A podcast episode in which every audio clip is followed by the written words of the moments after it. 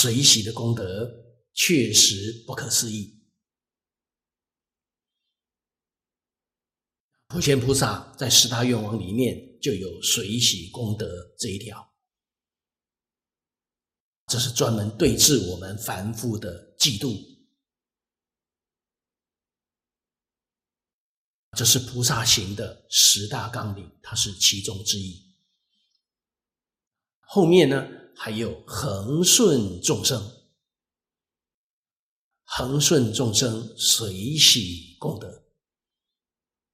我们的心才能达到真正的清净平等。清净平等也是得生净土重要的修学项目，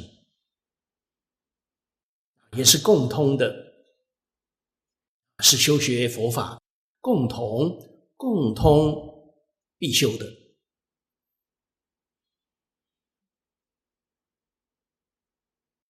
这个回向啊，善导大师说要真实深信深信中，这一句很重要，就是对弥陀净土毫无疑惑，然后呢，回向愿生彼国，这是我们在这一生修学当中。第一个愿望，唯一最重要的一个愿望，